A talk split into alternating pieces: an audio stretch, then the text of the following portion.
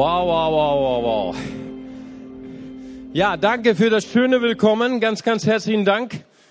Noch eine kleine Hinzufügung. Der Taufkurs, der jetzt stattfindet um 14.30 Uhr, ist nicht nur für die, die getauft werden wollen, sondern auch für die, die schon lange auf dem Herzen haben, Mitglied zu werden in dieser Gemeinde, weil wir haben diesmal es gechanged. Der Mitgliedschaftskurs ist gleich am Anfang und nicht am Ende. Ja, ihr Lieben, vielen, vielen Dank, dass ihr für uns gebetet habt, für mich und Pastor Daniel, äh, als wir nach Indien geflogen sind. Am 4. Äh, Februar bin ich losgeflogen. Pastor Daniel war ja schon da. Ich habe ihn in Delhi getroffen. Dann sind wir weiter ins Flugzeug gestiegen und sind in den Osten von Indien geflogen nach Raipur und dann sieben Stunden auf irgendeiner Ruckelstrecke nach Balangir irgendwo äh, am Ende der Welt. Das ist wirklich das Ende der Welt. An irgendwelchen Straßen, mitten auf der Straße standen irgendwelche Kühe. Unser Fahrer ist mit einem Kracho da dran vorbeigefahren. Ich sage, ey, woher weißt du, dass die Kuh nicht nach rechts oder nach links geht? Sagt er, weißt du, eine Kuh in Indien kann immer nur eins zur gleichen Zeit. Und sie kann entweder kauen oder laufen. Und sie hat gekaut. Okay. Alles klar. Der Verkehr läuft sowieso ein bisschen anders in Indien. Und dort waren wir auf einer Bibelschule von Pastor Daniel Global Vision. Äh, und dann haben wir dort gepredigt. Wir waren am Sonntag in den Gemeinden. Viele Menschen haben sich für Jesus entschieden. Es ist ein so großer Hunger nach Jesus in Indien. Wirklich ganz, ganz fantastisch. Dann sind wir wieder zurückgeflogen nach Bhopal. Bhopal dort in den 80er Jahren, vielleicht habt ihr das gelesen, war so diese riesige Chemie-Katastrophe. Es ist eine ganz feine Gemeinde dort. Wir haben zwei evangelistische Abende dort gemacht. Pastor Daniel hat gelehrt. Ich durfte predigen und haben sich 45 Menschen für Jesus entschieden. Das war der Hammer. Und dann waren wir weiter nach Norden, so fast bei Nepal, in Lucknow. Und dann durften wir dort auch predigen. Ich durfte im zweiten Gottesdienst predigen. 28 Hindus haben ihr Leben Jesus gegeben. So, das sind roundabout 80 Leute, die ihr Leben Jesus gegeben haben. Also es hat sich gelohnt. Und ich äh, durfte auch im Bhopal, wo ich so richtig herausgefordert, der Pastor hat mich einen Tag vorher gefragt, sagte, du machst doch diese Vorträge mit Wertschätzung, mit Respekt, Muslime erreichen, in Conversation with Muslims. Kannst du das nicht auch in Englisch halten? Habe ich noch nie gemacht. Und ich habe einfach gesagt, hey, ich bin im indischen Rhythmus.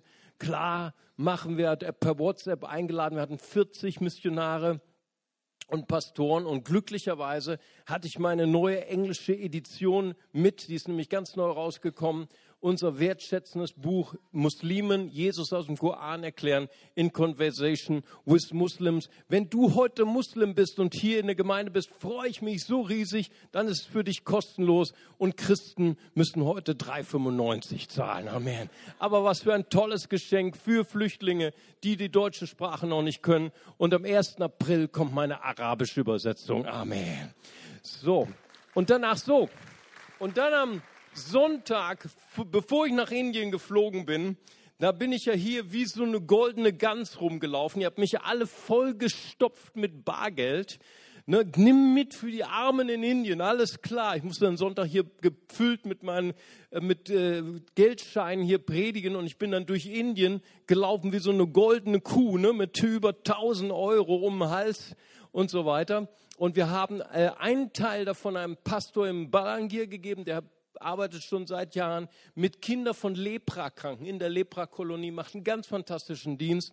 Und den, anderen Teil eures Geldes haben wir dann gegeben dem Pastor in Lacknau, der dort viel mit den Armen arbeitet und der eine Bibelschule hat für Ex-Hindus, ganz junge Männer und Frauen, die ihr Land berühren wollen für Jesus. Und dafür haben wir euer Geld eingesetzt. Und das wollte ich einfach nur zur Rechenschaft euch sagen. Danke für eure Großzügigkeit. Danke für euer Herz für Indien. Und viele haben mich gefragt, wie war das Wetter? Da gibt es kein Wetter, da gibt es nur Smog. Ne? Nur damit ihr wisst, wie das Wetter war. Es war herrlich, wir haben kaum was gesehen. Preis dem Herrn. So, ihr Lieben, wir haben eine begeisternde Predigtreihe. Es geht um Gebet. Das ist etwas, was der Herr auf unser Herz gelegt hat. Wir wollen eine Bewegung des Gebets haben, denn eine Gemeinde des Gebets wird Wunder sehen. Amen. Preis dem Herrn. Und deswegen soll dieses Jahr erfüllt werden mit Gebet. Und ich möchte euch auch einladen, denn wir werden in diesem Jahr viermal drei Tage haben Gebetstage. Und diese ersten Gebetstage starten schon am 29. Februar. Hier ist die Folie bis zum 2. März. Und ich lade euch alle dabei, dabei, eins, dabei zu sein am 19.30 Uhr immer hier.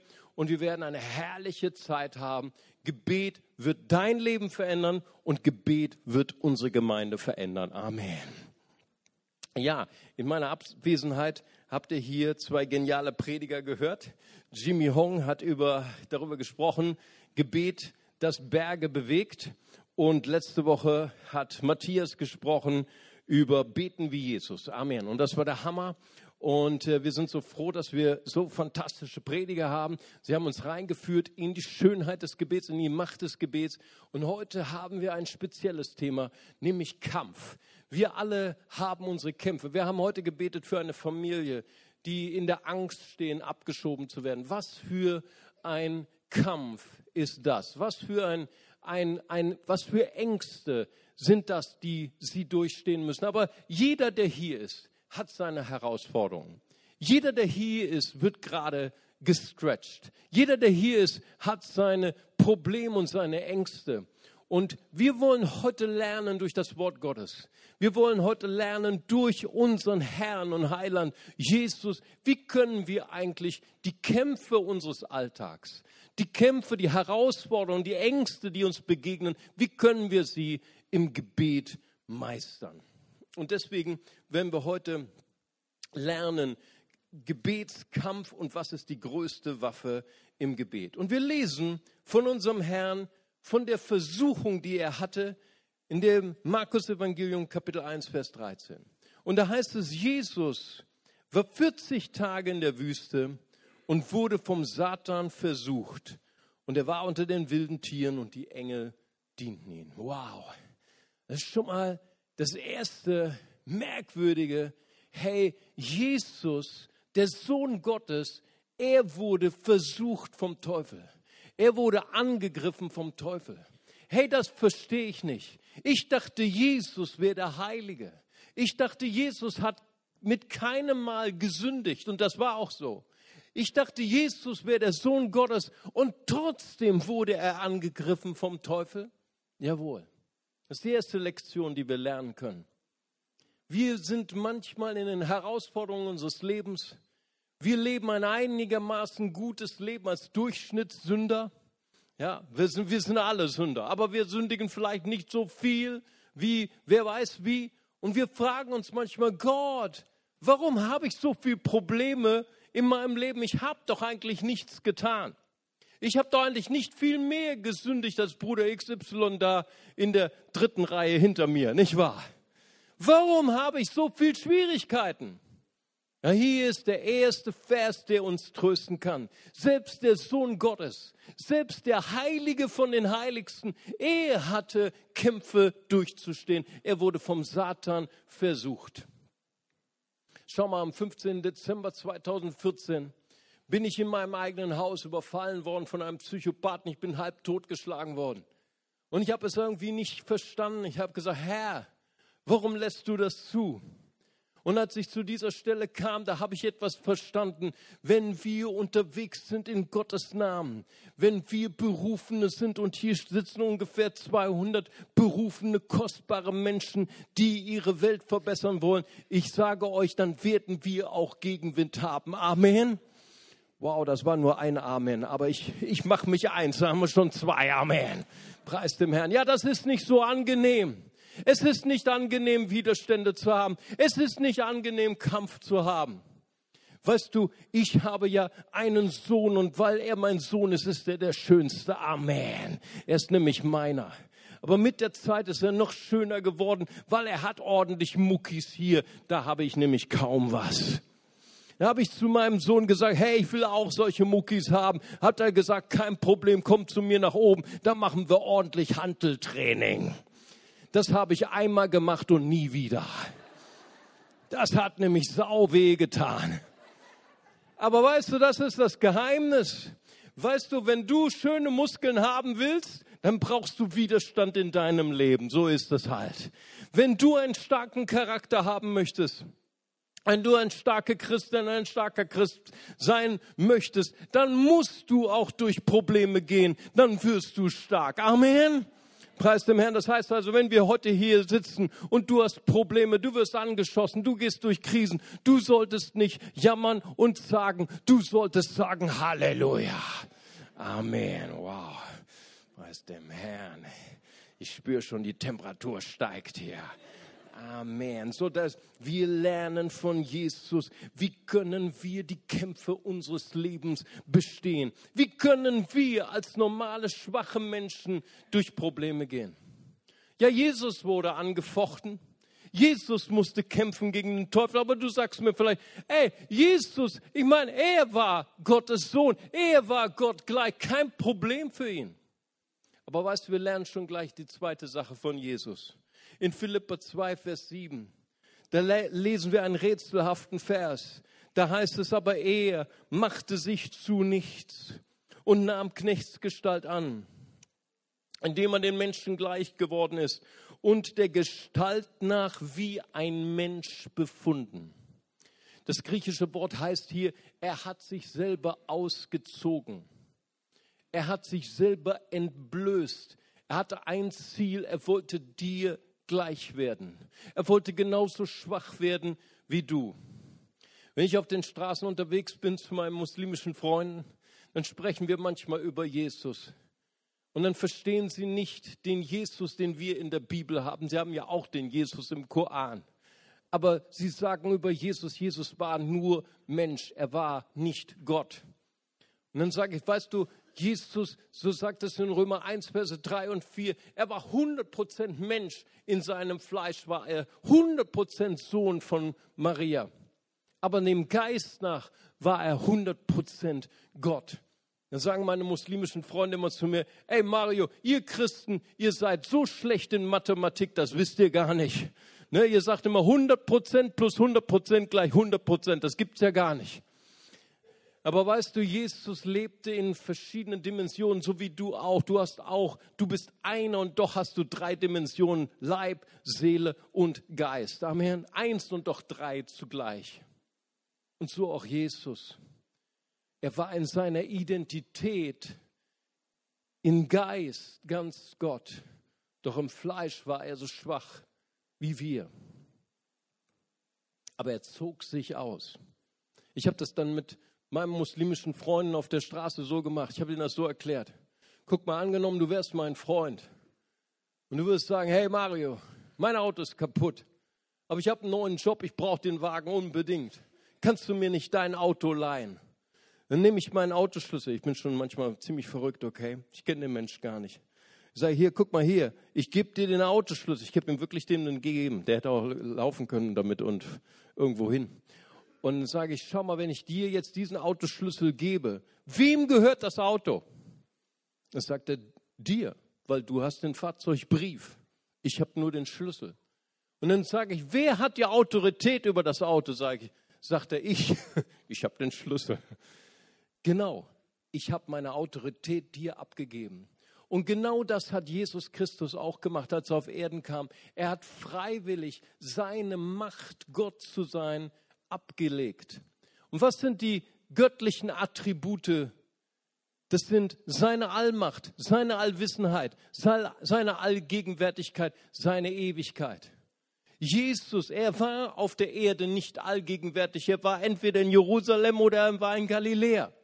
Er war nicht ewig, er hat sich untergeordnet unter den Strahl, unter die Gesetzmäßigkeit der Zeit. Er wurde geboren an einem bestimmten Datum und als Baby wuchs er und nahm er zu im Leib, in der Seele, im Gefallen bei Gott und beim Menschen. Er war nicht allwissend, er wusste nicht, wann das Ende der Welt war und er war auch nicht allmächtig. 30 Jahre lang, bis er getauft wurde im Heiligen Geist, hat er kein einziges Wunder getan. Er wurde schwach wie du und ich. Warum? Um uns zu zeigen, wie man lebt als ein Sohn, eine Tochter Gottes. Amen. Die Bibel sagt, er tat das aus Liebe.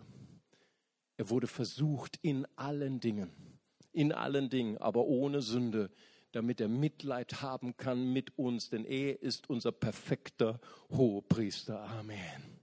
Er ist unser perfekter Pastor. Halleluja. Pastor Jesus. Schau mal, und wir wollen uns anschauen, diese Versuchungsgeschichte nochmal in dem Lukas-Evangelium. Und wir haben jetzt festgestellt, Jesus, er wurde genauso schwach wie du und ich und er hat den Teufel besiegt. Und wir haben auch unsere Herausforderung. Wir wollen jetzt herausfinden, wie können wir eigentlich im Gebet den Teufel und das Böse überwinden. Und wenn wir im Lukas-Evangelium lesen, Kapitel 4, Vers 1, da heißt es hier, Jesus war voll des Heiligen Geistes. In der Parallelstelle in Markus 1, Vers 12 heißt es sogar, äh, heißt es sogar sogleich trieb ihn der Heilige Geist hinaus in die Wüste. Gott versucht uns nicht, aber sein Heiliger Geist, er schickt uns in die Muckibude. Amen.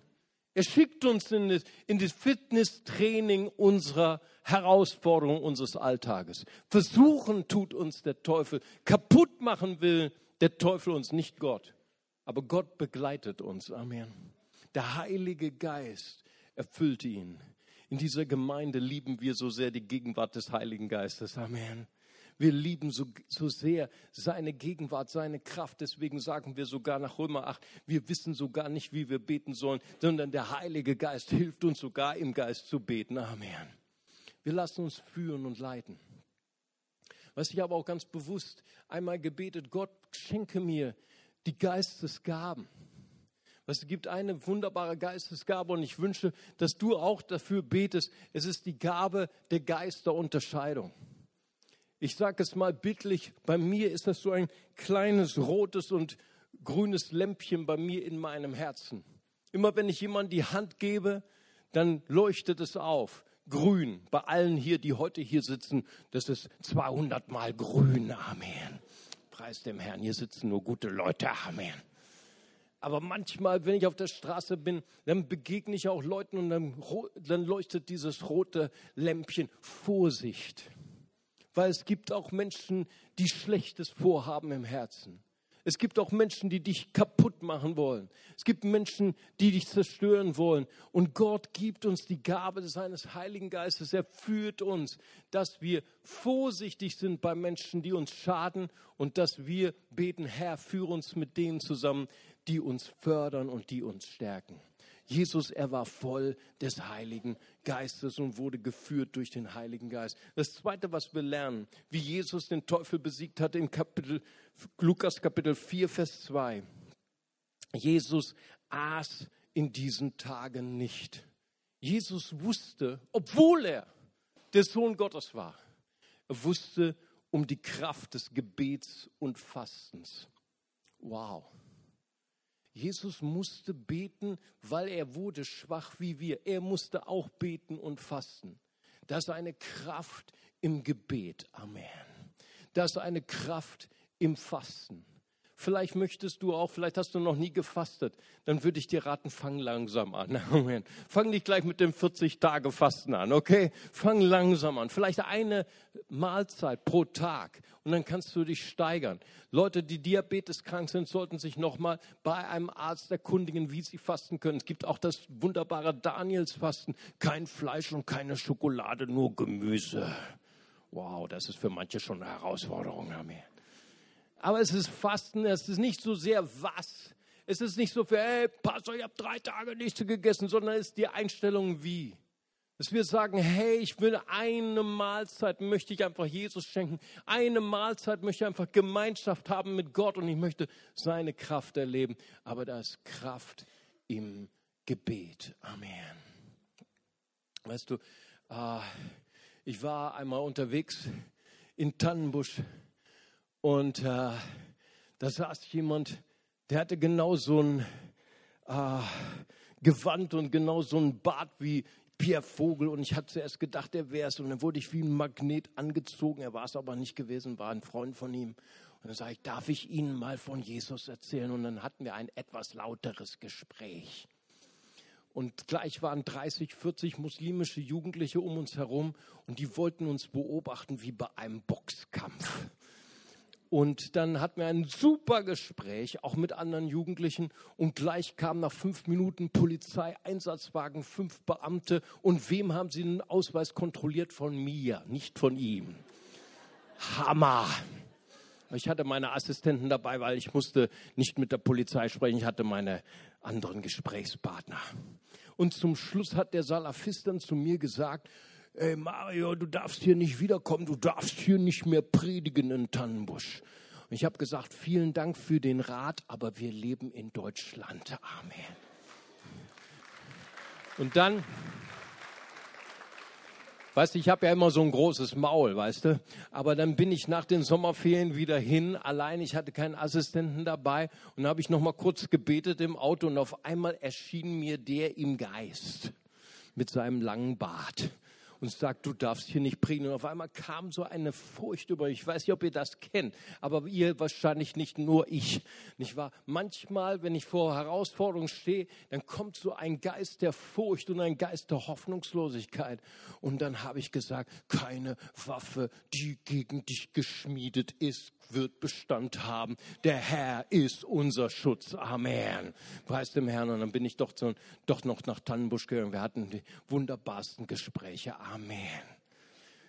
Jesus erkannte die Kraft des Fasten und Gebets. Und das dritte, was Jesus kannte, Jesus war voll des Heiligen Geistes, er kannte die Kraft des Gebets und des Fasten und er kannte die Kraft des Wortes. Lukas 4, Vers 4. Wie versucht ihn der Teufel? Durch verschiedene Visionen und sogar in der dritten Versuchung in Lukas durch das Wort Gottes. Das heißt, die haben schon wieder was gelernt. Sogar der Teufel kann die Bibel zitieren. Der Hammer, ne? Letztens kam auch jemand Wohlmeinendes zu mir, sagte, Mario, ich habe einen Traum von dir gehabt. Ich sage, okay, da geht schon bei mir die rote Lampe an. Ne? Jemand träumt von mir, Vorsicht. Ich will dich heiraten oder so. Also, also naja, war, aber ich bin ja schon verheiratet, das wissen die ja schon. Ja, ich habe so ein Auto gesehen, vier Salafisten sind ausgestiegen und haben dich entführt. Ich wollte es dir nur sagen. Ich sage, danke für die Ermutigung. Halleluja. Wir sind auch berufen, Träume zu prüfen. Amen. Und wer prophetisch redet, der redet zur Auferbauung, zur Ermutigung und zur Tröstung. Hast du noch nicht gewusst, jetzt weißt du es. Amen. Preis dem Herrn. Jesus antwortet auf die Versuchung des Teufels mit dem Wort Gottes. Dreimal sagt er zum Teufel, es steht geschrieben, es steht geschrieben, es steht geschrieben. Gottes Wort ist eine Waffe. Amen. Preis dem Herrn. Durch Gottes Wort sind wir stark und können wir die Lügen des Teufels entmachten und besiegen. Amen. Das heißt, Jesus wurde schwach er hat die gleichen Instrumentarien gehabt wie, wie du und ich. Wir sind auch schwach. Wir können diesen Kampf alleine nicht kämpfen, aber wir haben den größten Sparing-Partner an unserer Seite, Jesus Christus. Amen. Das zweite ist, Jesus lebte in einer bestimmten, ich sage das mal, Mentalität, in einer bestimmten Kultur. Jesus lebte in Unterordnung zu seinem Vater. Johannes 5, Vers 19 und 20 sagt Jesus hier von sich selbst, der Sohn kann nichts von sich selbst tun, außer was er den Vater tun sieht. Denn was der tut, das tut ebenso auch der Sohn. Hammer. Jesus, wovon redest du? Du hast Tote auferweckt. Du hast unheilbar Kranke geheilt und du sagst, der Sohn kann nichts von sich aus tun? Natürlich hätte er es tun können, aber er lebte in einem Geist der Unterordnung. Er sagt, ich bin gekommen, um die Werke des Vaters zu tun. Ich bin gekommen, um den Willen des Vaters zu tun. Wie sieht es eigentlich mit dir aus? Wie sieht es eigentlich aus, wenn diese wunderschöne Dame da um die Ecke kommt und du hast nur einen Wunsch, die muss ich haben? Unser Wille ist oft so stark. Wie sieht es eigentlich aus, wenn wir unsere Lohnsteuerjahreserklärung machen und da, ach, da wird schon, der Herr wird schon ein Auge, vielleicht noch zwei, zudrücken. Verstehst du, was ich sage? Oft ist unser Wille so stark. Wir tun unseren eigenen Willen. Wir sind meilenweit entfernt von dem, wie Jesus gelebt hat. Jesus sagt, ich, der Sohn kann nichts von sich selbst tun. Das heißt also nicht, dass er nicht dazu fähig war. Er hat sich dazu entschieden. Wollen wir heute auch unser Ego hier lassen und wollen wir sagen, Jesus, ich möchte mich entscheiden, so zu leben, so zu beten, so wie du. Ich entscheide mich, ich kann nichts von mir aus tun. Ich möchte den Willen meines Vaters tun. Amen. Auch wenn es weh tut. Auch wenn es mich etwas kostet. Aber ich möchte mein Leben völlig für Gott leben. Ich möchte in einer Unterordnung zu Gott leben. Johannes 5, Vers 30. Ich kann nichts von mir selbst tun, so wie ich höre, richtig. Mein Gericht ist gerecht, denn ich suche nicht meinen Willen, sondern den Willen dessen, der mich gesandt hat. Wie denken wir voneinander? Wie richten wir manchmal übereinander? Wir sind oft so schnell mit unserem Urteil über andere Menschen. Gerade wir Christen habe ich manchmal eine, ein, ich bin manchmal so traurig über das, was in YouTube läuft und was in Facebook läuft, wie schnell Leute verurteilt werden. Gerade auch von Christen. Jesus sagt, ich urteile nicht von mir selbst, sondern ich will Menschen so sehen, wie mein Vater mir das offenbart. Philippa Vers, Kapitel 2, Vers 1 sagt, wenn es irgendeine Ermutigung gibt, wenn es irgendeinen Trost gibt, ich weiß nicht, wovon ich träume, ich träume von einer Gemeinde, wo wir untereinander uns sehen durch die Ermutigung Jesu. Dass wir uns gegenseitig ermutigen. Weißt du, wir werden alle schon so, so entmutigt in unserem Alltag. Gemeinde sollte ein Ort sein, wo wir uns gegenseitig hochheben. Wo wir einer achte den anderen höher als sich selbst. Amen. Und manchmal gibt es in der Gemeinde auch komische Leute, okay? Ich weiß, wovon ich spreche, ich bin schon über 30 Jahre bei dem Verein. Und wenn du dich hier hinsetzt und sagst, ich habe schon so viel Komisches erlebt von der Gemeinde, rede eine Stunde, rede zwei Stunden, rede drei Stunden über die Fehler der Gemeinde. Ich kann immer noch zwei Stunden länger als du. Ja, Weißt ich habe mich entschieden, ich möchte Menschen nicht beurteilen, so wie ich das will, sondern ich will Menschen sehen durch die Augen Gottes. Ich möchte, wenn ich für Menschen bete, nicht mit, mit, einer, mit einer Mentalität des, des, der Bitterkeit oder der Enttäuschung, sondern mit einer Mentalität der Dankbarkeit. Ich bin dankbar für unsere Geschwister. Ich bin dankbar für meinen Bruder. Ich bin dankbar für, für meine Schwester. Und wenn ich mal jemanden nicht verstehe, weißt du, dann gehe ich zu ihnen hin und sage, hey Bruder, ich glaube 100 Prozent, dass du das Beste willst für das Reich Gottes und das Beste willst für mich. Aber das, was du da letztens vom, von, von, äh, vom, vom Kai gelassen hast und was du da letztens von dir gelassen hast und getan hast, das kann ich nicht verstehen. Kannst du es mir noch mal erklären? Ich denke, das ist das, wovon ich träume. Wir richten nicht von uns aus, sondern unser Gericht von, kommt von Gott. Und so sollen wir füreinander beten. Jesus erlebt in absoluter Unterordnung zu dem Vater. Und das hat ein Profi auch erkannt. Der Hauptmann von Kapernaum, er war ein Profi in Sachen Autorität, in Sachen Gehorsam. Und er sah, er wusste selbst, warum er Autorität hatte über seine Soldaten, weil er selber stand unter Befehlsgewalt eines Generals. Deswegen konnte er seinen Soldaten sagen, geht hierhin, geht dorthin. Und deswegen konnte er zu Jesus sagen, mein Diener liegt krank zu Hause, sprich nur ein Wort, er wird gesund. Warum? Weil er in Jesus jemand sah, der absolut hingegeben war zu Gott, seinem Vater. Möchtest du Autorität haben über Dämonen, über Krankheit? Amen. Jetzt hebt keiner die Hand, weil ihr wisst, das ist eine Falle, nicht wahr? Möchtest du das haben? Dann lerne Unterordnung zu deinem Vater.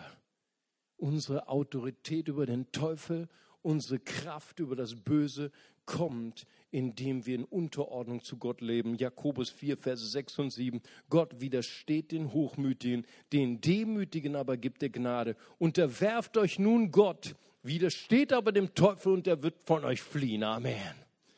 Manche charismatische Christen schneiden den Anfang ab und machen nur das Ende, aber beides gehört zusammen. Unterordnung und Autorität ist eine Ehe. Und mein letzter Punkt, wir haben einen Kampf zu kämpfen.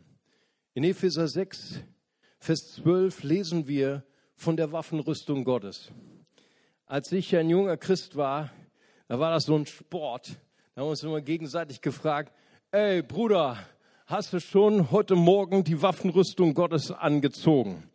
Okay, das war dann so, wir haben uns so gegenseitig getestet und wollten nur so anspornen, hey, hast du schon den Brustpanzer der Wahrheit und der Gerechtigkeit und so weiter. Ne? Und mein Schwiegervater, den wollten sie auch mal so Haupt nehmen. Hey, Bruder Reins, hast du schon den Brust, hast du schon die Waffenrüstung Gottes heute Morgen angezogen? Hat er gesagt, nee, hast du sie ausgezogen? Ich lasse sie sogar nachts im Bett an. Amen. Preis dem Herrn die Waffenrüstung Gottes, Vers 12, denn unser Kampf, unser Kampf, es ist nicht nur Gottes Kampf. Gott hat den Kampf schon gewonnen, aber wir haben einen Kampf zu kämpfen. Welcher Art ist unser Kampf? Nicht gegen Fleisch und Blut, nicht gegen meine Familie, nicht gegen meinen Ehepartner, nicht meine, gegen meine Geschwister in der Gemeinde, sondern gegen die Gewalten, gegen die Mächte, gegen die Weltbeherrscher dieser Finsternis, gegen die geistigen Mächte der Bosheit in der Himmelswelt. Was ist das? Mächte der Finsternis, die uns Gedanken schicken. Viele Menschen kommen manchmal zu mir und sagen, Pastor, ich leide so unter unreinen Gedanken.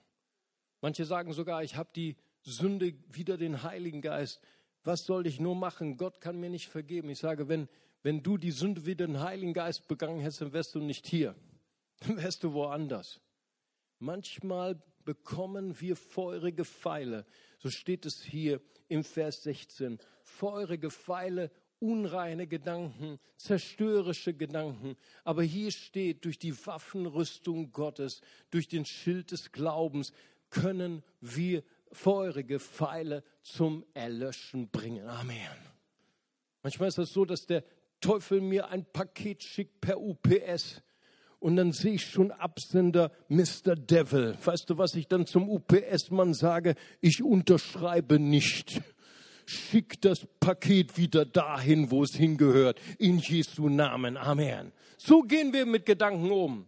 Gedanken der Versuchung, Gedanken, die uns runterreißen, Gedanken, die uns fertig machen wollen, Gedanken der Unreinheit. Wir unterschreiben nicht bei UPS, wir schicken es wieder zurück in Jesu Namen. Amen. Preis dem Herrn. Denn der Herr ist unsere Festung, der Herr ist unser Fels. Möchte ich dir gern in deinen Alltag einen Psalm mitgeben. Es ist der Kriegspsalm. Ich liebe Kriegspsalmen. Das ist der Psalm 18. Es ist ein Psalm von David. David war ein Kriegsmann, er hatte viele Kämpfe zu bestehen. Und dieser Psalm hat ihn begleitet in seinem Alltag. Dieser Kriegspsalm beginnt in Vers 2. Ich liebe dich, Herr, meine Stärke. Hättest du nicht gedacht, dass so romantisch ein Kriegspsalm beginnt, oder? Das ist, worum es geht. Es ist unser Kampf, aber der Sieg ist nicht unser Verdienst. Wir sind siegreich, weil wir an unserer Seite einen starken Herrn haben, Amen. Und mit ihm haben wir ein Verhältnis der Liebe und der Vertrautheit.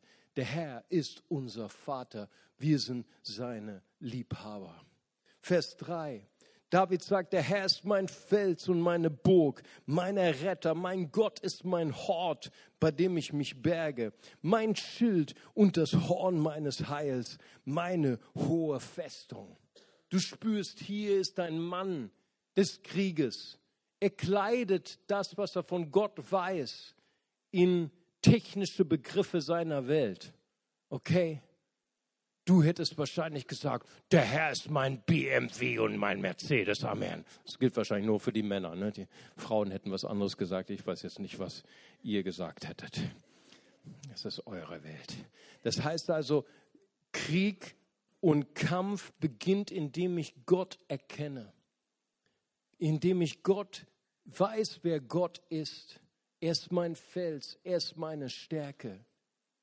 Ich möchte dich einladen für dieses Jahr 2016, wenn wir Gott mehr im Gebet suchen, dass wir Gebet nicht verstehen als einen technischen Vorgang, sondern dass wir sagen, Gott, ich möchte dich dieses Jahr noch besser erkennen. Ich möchte dich besser kennenlernen. Ich möchte einen Aspekt deines Charakters erkennen. Und dann geht es weiter. Vers 18. Er rettete mich vor meinem starken Feind, vor meinen Hassern, denn sie waren mächtiger als ich. Vers 20, und er führte mich heraus ins Weite. Er befreite mich, weil er Gefallen an mir hatte. Amen. Vers 30, denn mit dir kann ich auf Raubzug gehen, mit meinem Gott kann ich eine Mauer überspringen. Amen. Vielleicht ist gerade in deinem Studium, in deinem Beruf, in deiner Ehe eine riesige Mauer, die du allein nicht überspringen kannst. Aber ich möchte heute prophetisch über dir sagen, mit deinem Gott kannst du eine Mauer überspringen. Amen. Preis dem Herrn. Vers 33, Gott umgürtet mich mit Kraft und untadelig macht er meinen Weg. Vers 35, er lehrt meine Hände das Kämpfen und meine Arme spannen den ehernen Bogen. Vers 40, und du umgürtest mich mit Kraft zum Kampf, beugtest unter mich, die gegen mich aufstanden. Gott gibt uns den Sieg. Als ich meinen Überfall hatte, als mein Kopf unendlich gegen die Wand, gegen den Boden geschlagen worden ist von diesem psychisch Kranken. Bin ich in die Neurochirurgie eingeliefert worden und wurde ich erstmal gescannt. Und dann sind sie auf mich zugerannt, die waren total voller Sorge. Sie haben gesagt, Herr Warnschaffer, Sie haben Ihr, Ihr Gehirn voller Blut, setzen Sie sich erstmal hin. Und ich sage, ich muss vorher aber noch mal auf Toilette. Die haben gesagt, okay, wir kommen mit. Ich sage, ich bin immer nur allein auf Toilette. Und dann bin ich, bin ich auf die Station gekommen und die Ärzte hat gesagt, keine Sorge, Herr Warnschaffe, das baut sich schon wieder alles ab. Da habe ich gesagt, wow, Glück, Glück gehabt. Glück im Unglück. Am nächsten Tag kam der Professor, sagte, wir haben noch mal auf Ihre Bilder geguckt. Tut mir leid, wir müssen Sie doch operieren. Wir müssen ihr, ihren, ihren Kopf, ihren, ihren Schädel anbohren und das Blut absaugen.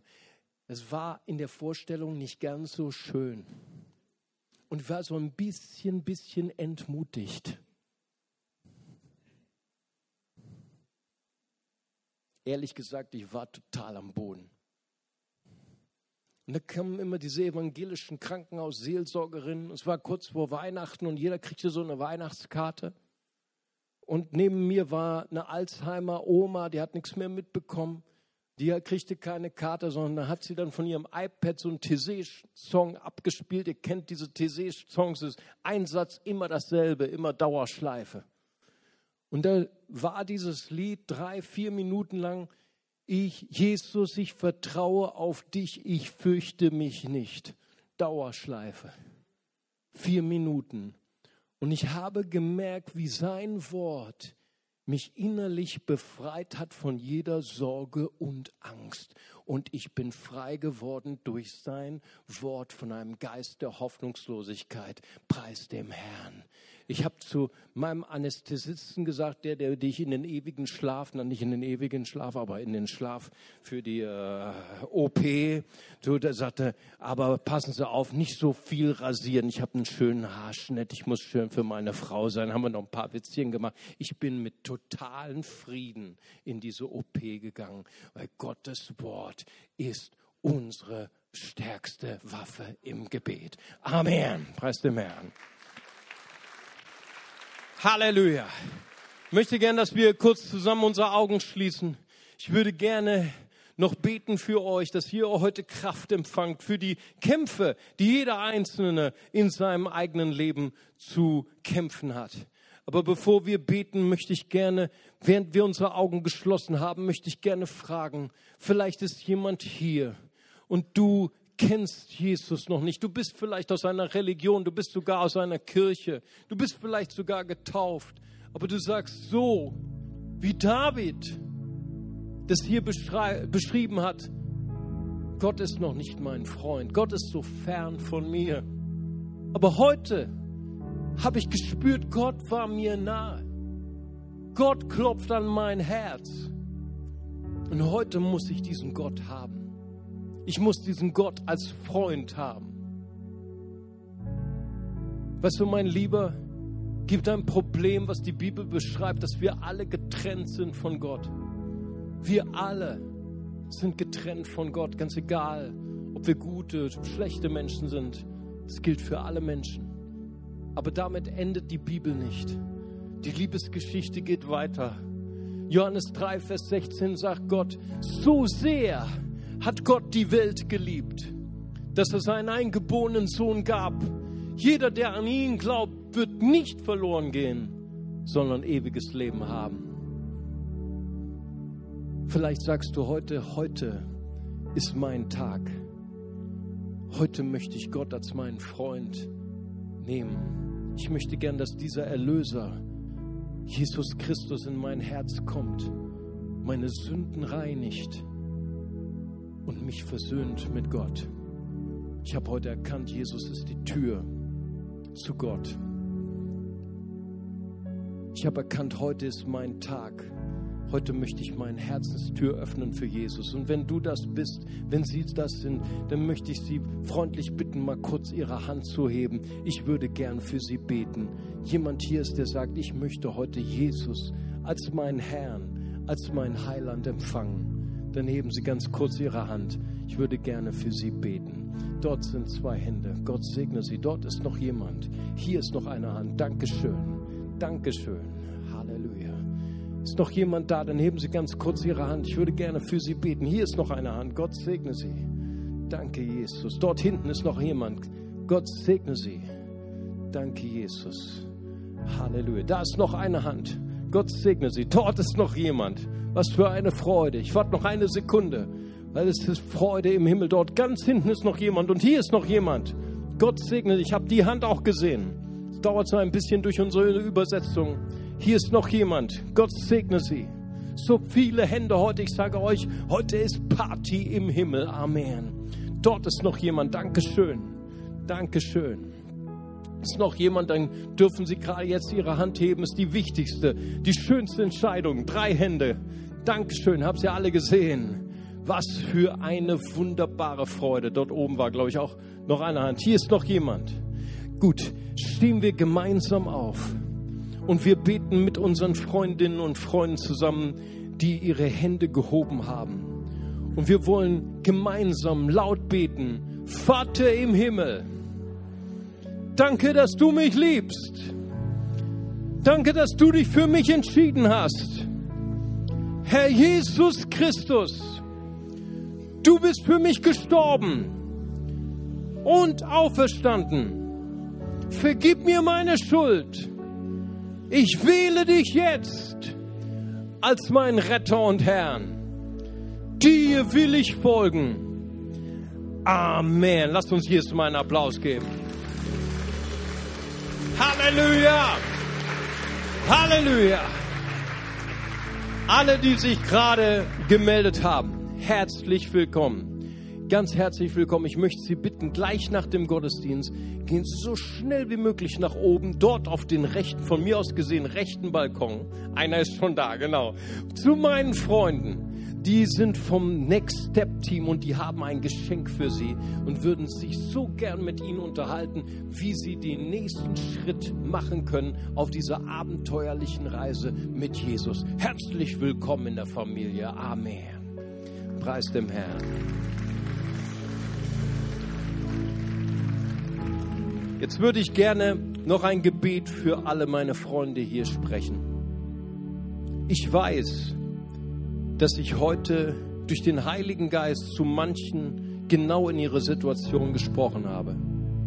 Du hast unglaubliche Herausforderungen. Du hast unglaubliche Probleme in deiner Ehe, in deiner Familie, in deinem Job, in deiner Uni.